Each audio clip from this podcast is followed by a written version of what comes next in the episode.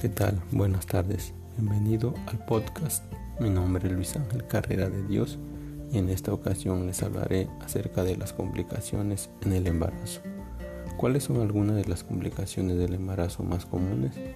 Bien, a pesar de que la mayoría de los embarazos son normales, puede haber complicaciones en algunos casos. A continuación, se enumeran algunas de las complicaciones del embarazo más comunes. Como número uno, están las complicaciones con el líquido amniótico. Demasiado o muy poco líquido en el casco que contiene el feto puede significar un problema para el embarazo.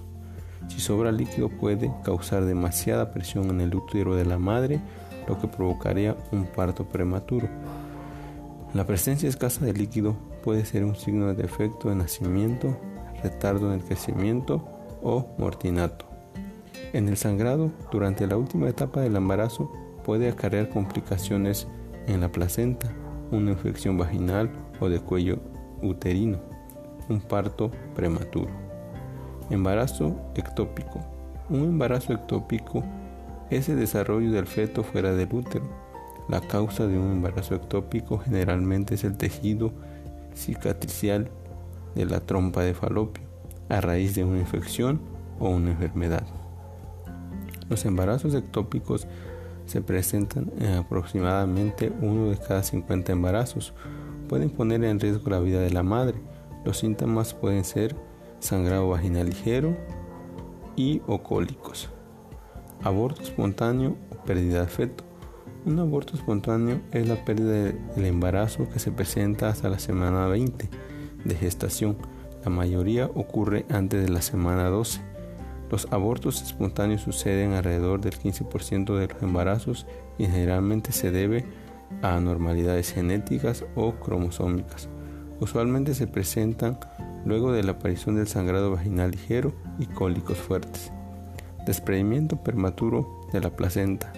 Algunas veces la placenta se separa de la pared uterina demasiado pronto.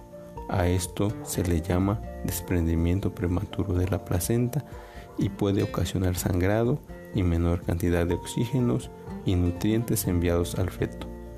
Placenta previa. Normalmente la placenta previa se encuentra en la parte superior del útero. La placenta previa es una afección en la que la placenta se encuentra adherida cerca del cuello uterino. Esto quiere decir que se encuentra en la apertura hacia el útero. Los síntomas pueden incluir sangrado vaginal claramente rojo que no esté acompañado de sensibilidad o dolor del vientre. El diagnóstico que confirma a través de un examen físico completo y una ecografía. Según la gravedad del problema y la etapa del embarazo puede requerirse un cambio en las actividades diarias o reposo en cama.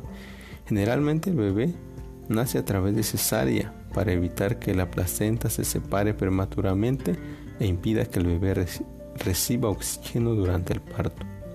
La preeclampsia o eclampsia. La preeclampsia, antes conocida como toxemia, se caracteriza por la hipertensión inducida durante el embarazo. A veces también hay hinchazón debido a la retención de líquidos. La eclampsia es la forma más grave de este problema.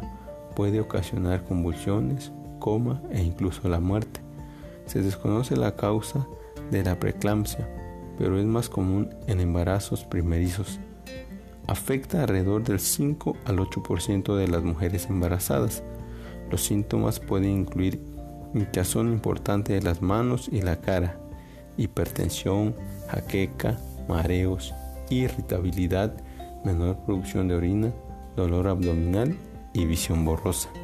El tratamiento varía de acuerdo con la severidad de la condición y la etapa del embarazo. El tratamiento puede incluir la internación, reposo en cama, medicamentos para bajar la hipertensión y vigilancia cuidadosa tanto del feto como de la madre. Bueno amigos, pues estos han sido algunos ejemplos, algunos ejemplos, algunos síntomas y complicaciones del embarazo. Espero les haya servido esta información, especialmente a las mujeres embarazadas. Recuerden acudan a su médico y espero verlos pronto. Muchas gracias.